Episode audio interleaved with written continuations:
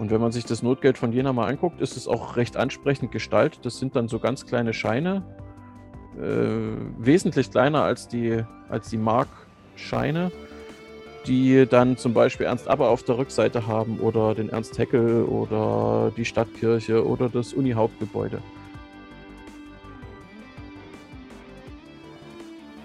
Wenn man jetzt nicht gerade äh, aus wohlhabendem Hause kam oder sich das leisten konnte, wurde es dann auch schwierig, sich dann an der Uni für das Studium einzuschreiben.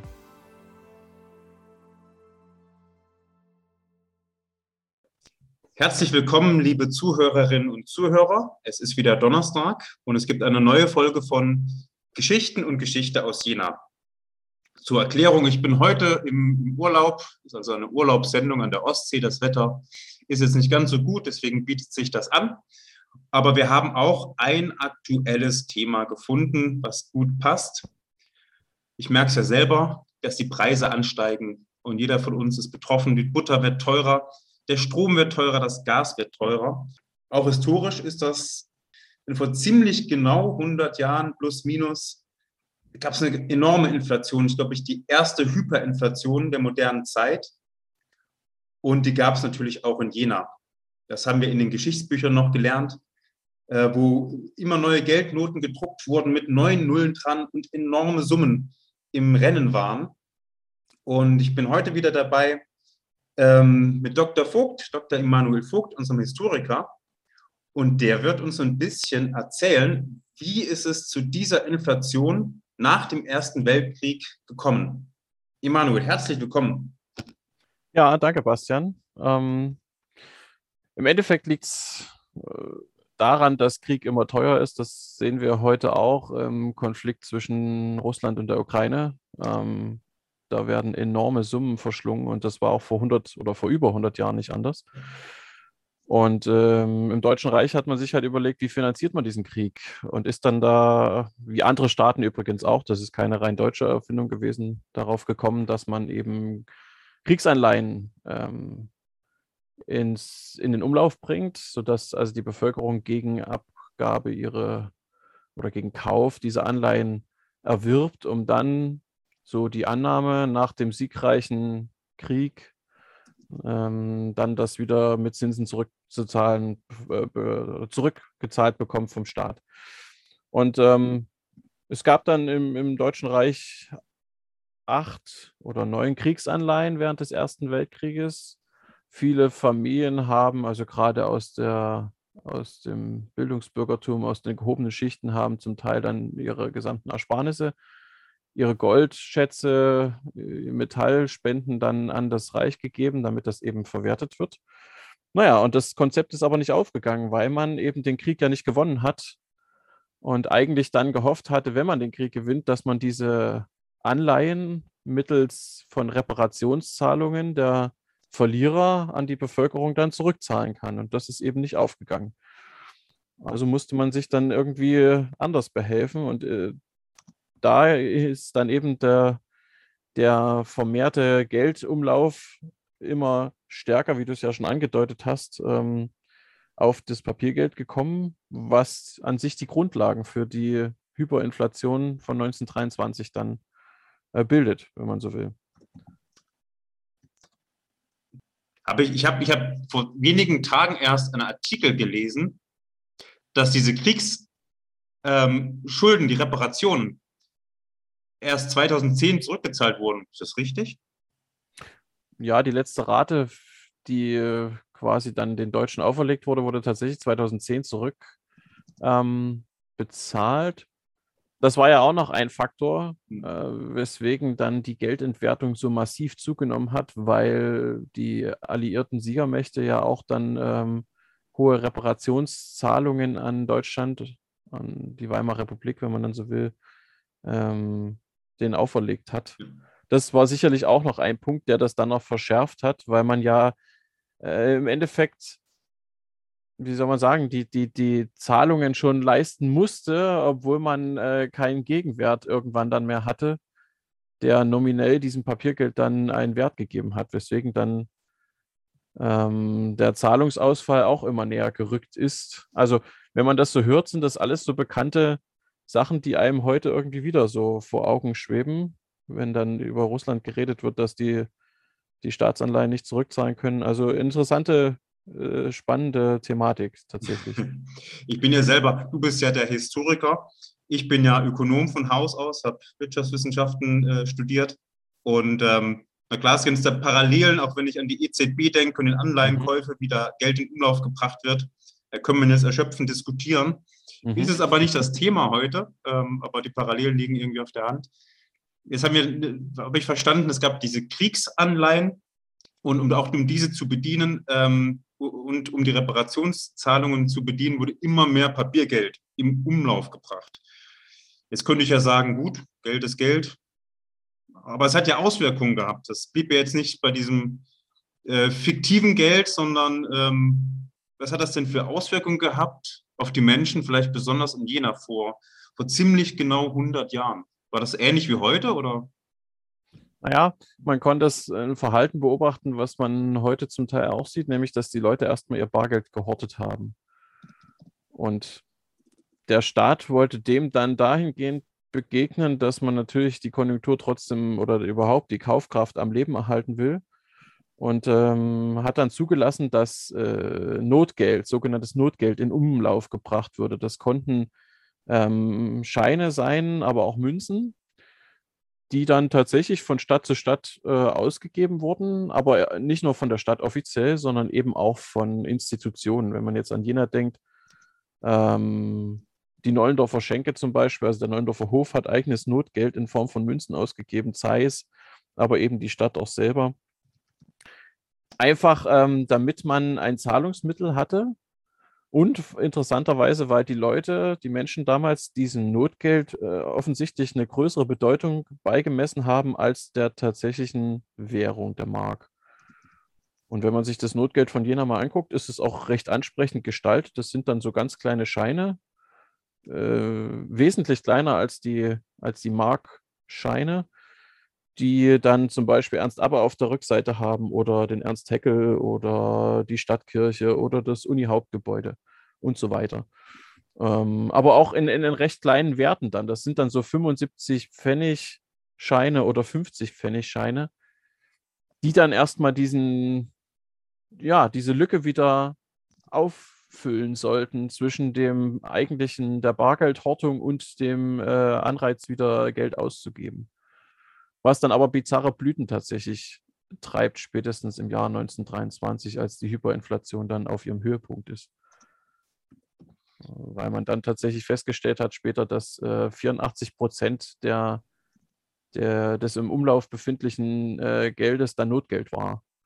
Was dem Staat dann irgendwann auch nicht mehr so recht sein konnte, weil ja, ähm, man dann ja die eigene Währung stärken wollte. Aber ja, also man sieht, dass, dass äh, dann Wege gefunden wurden.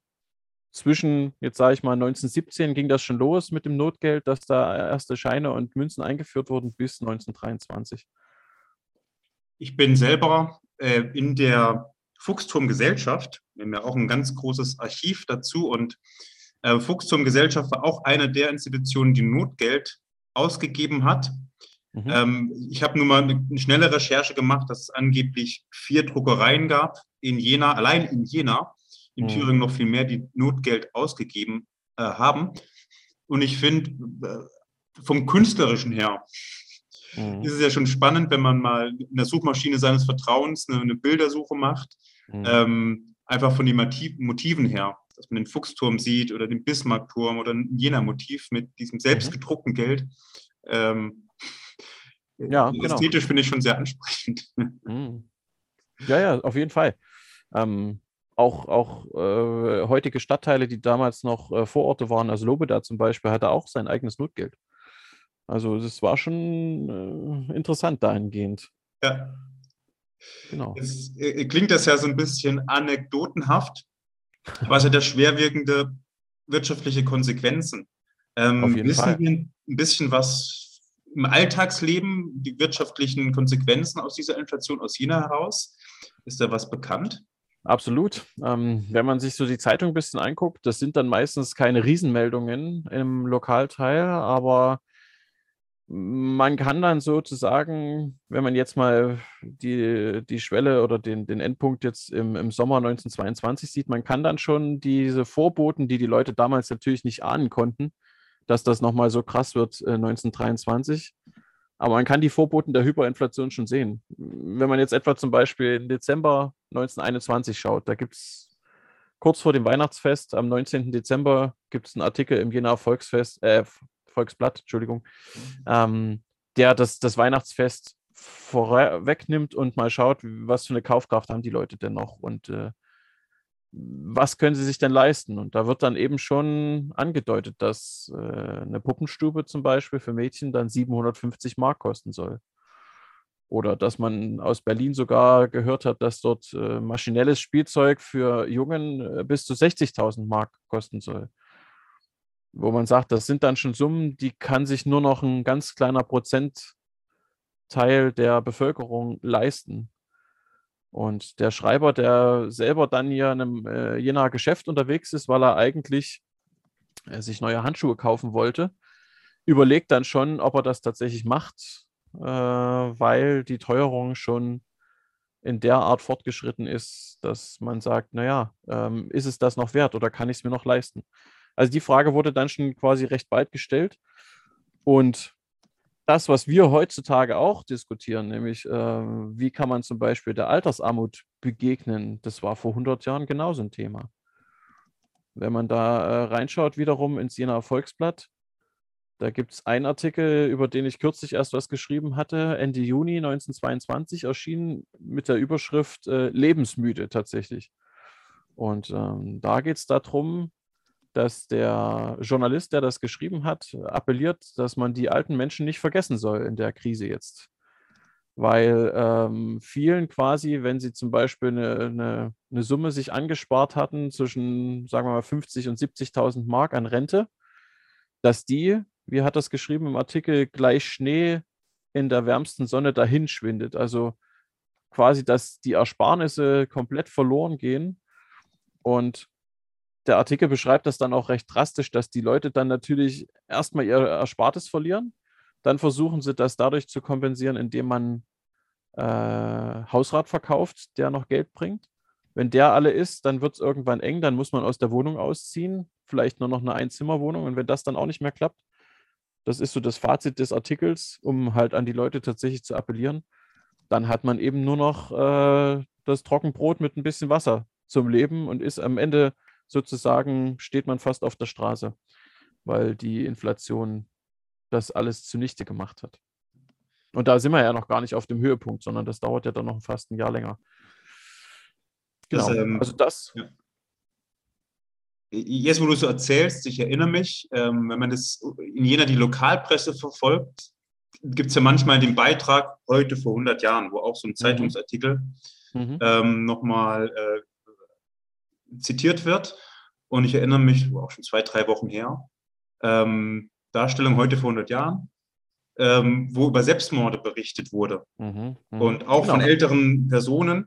Ähm, und dann immer so dargestellt wurde, sie konnten sich das Leben halt einfach nicht mehr leisten oder dem Elend und dem genau. Elend zu entkommen, haben sich ermordet. Dass die also, wirtschaftliche Not dann so groß war, dass man eben keinen Ausweg mehr gesehen hat. Genau. Genau. Ja. Was auch noch ein spannender Aspekt ist, äh, wenn man jetzt mal, Jena ist ja nur seit äh, Hunderten von Jahren Studentenstadt, auch die hat es getroffen, die Studenten, auch ein, auch ein äh, Thema, was ja bis heute heiß diskutiert wird. Mhm. Wie hoch wird der Semesterbeitrag ausfallen? Das war der, dem Volksblatt auch eine Meldung wert. Ähm, dass man da dann moniert hat, dass die Studenten dann schon teilweise für ein Semester 100 Mark zahlen sollten. Das klingt jetzt erstmal wenig, aber wenn man das mal umrechnet äh, mit der heutigen Kaufkraft, dann sind das schon Summen, wo man sagt, naja, wenn man jetzt nicht gerade äh, aus wohlhabendem Hause kam oder sich das leisten konnte, wurde es dann auch schwierig, sich dann an der Uni für das Studium einzuschreiben. Also mhm. ich will damit sagen, das hat äh, in, in verschiedenste, wie du das schon angedeutet hast, äh, Bereiche Auswirkungen gehabt, die man vielleicht gar nicht sofort wenn man jetzt rein aufs Wirtschaftliche schaut, äh, auf den Blick oder auf dem Schirm hat. Ja. Jetzt hast du gerade angedeutet ähm, oder bekannt, dass der Höhepunkt der Inflation ja erst noch davor, äh, davor Ausblick stand mit 23 und fortfolgend. Mhm. Ähm, wie, wie ging es denn weiter in Jena? Also das Elend wurde dann noch größer? Oder wie, wie stelle ich mir das vor? Naja, schon im Endeffekt, weil man dann ja mit der, der massiven Entwertung des, des Geldes dann, ich meine, das, das, die Bilder kennt man ja alle noch aus dem Geschichtsbuch, ne? dass man äh, den Leuten dann die, das, das, Geld, was heute quasi einen Nominalwert hatte, der war schon am Nachmittag desselben Tages oder spätestens am Folgetag dann schon äh, wieder anders, sodass man dann gar nichts mehr äh, also richtig berechnen und, und kaufen konnte. Also im, im Sinne von, dass das Geld schon so schnell entwertet war, bevor es überhaupt gedruckt wurde. Und ähm, im Endeffekt musste dann ja eine Lösung her, dass man dann den, diesen massiven Verfall ähm, stoppt. Und äh, das war in Jena natürlich nicht anders als im Rest von Deutschland, dass man dann auf die, die Rentenmark gewechselt ist als Übergangswährung, um eben das Ganze dann zu stoppen.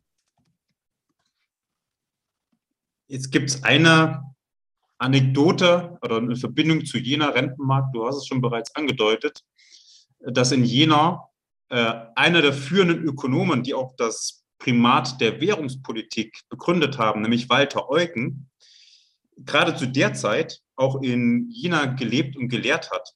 Wenn ich mich nicht recht irre, gibt es sogar eine Gedenktafel von seinem in der Neugasse. Ich bin mir nicht ganz mhm. sicher. Ich glaube, in der Neugasse gibt es das äh, Walter Eugen Haus ähm, wenn ich mich nicht recht irre. Ähm, ich selber habe den ja im Studium auch gehabt und er hat ähm, 23 ähm, publiziert in Jena äh, kritische Betrachtungen zum deutschen Geldproblem. Und da hat er die mhm. Hyperinflation von 22, 23 äh, untersucht und kam dann auch später als Wissenschaftler und einer der Begründer der Ordnungspolitik auch zur normativen Aussage, dass äh, im Primat der Währungspolitik die Zentralbank unabhängig äh, von der politischen Weisungsbefugnis äh, mhm. agieren soll, eben die Währungsstabilität äh, als Auftrag hat. Auch interessant, ne, dass das aus ja. Jena heraus entstanden ist. Ja, auf jeden Fall. Eine spannende Verknüpfung dann. Ja. Gut. Ähm, jetzt sind ja auch, ist ja auch heutzutage die Frage, was sind denn die politischen Konsequenzen daraus? Und in wirtschaftlichen Notzeiten ist ja immer die Frage, wie stabil hält ähm, das politische System diese Inflation aus. Und wir wissen ja, wie es in Deutschland geendet hat am Ende. Ähm, die NSDAP kam an die Macht, mhm. bekannterweise auch äh, einigermaßen legitim durch eine legitime Wahl. Äh, wissen wir, wie das in, in Jena weiterging? Die, die politische Situation? Naja, der Bürgermeister hat gewechselt vom Bürgermeister Fuchs zum Bürgermeister Elsner, gerade dieser Krisenzeit. Aber der Bürgermeister Elsner ist ja dann bis 1933 tatsächlich im Amt geblieben und hat Jena eigentlich durch die noch unsicheren Jahre, die dann nach der Inflation ja noch kommen sollten, also Wirtschaftskrise zum Beispiel ne, und Massenarbeitslosigkeit etc., dann durchmanövriert. Also wenn man so will, ähm, eigentlich dahingehend eine stabile äh, Stadtführung oder eine stabile politische Führung in, auf dem Feld in Jena. Okay. Haben wir sonst noch was zur Inflation? Wüsste ich jetzt erstmal nicht. Ist ja auch Urlaubszeit. Ich denke, wir äh, haben die wichtigsten Punkte da jetzt schon Gut. Äh, Sommer, Sonne, Sonnenschein. Bei, bei, uns ist knapp 20 Grad in der Ostsee. Ich glaube, in Jena äh, ist auch, ja, ist auch so ungefähr ja, recht bedeckt heute. Aber okay.